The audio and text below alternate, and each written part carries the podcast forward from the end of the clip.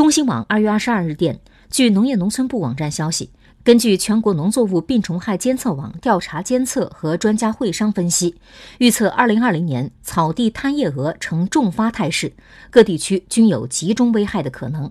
农业农村部近日印发防控预案确保发生区域不大面积成灾。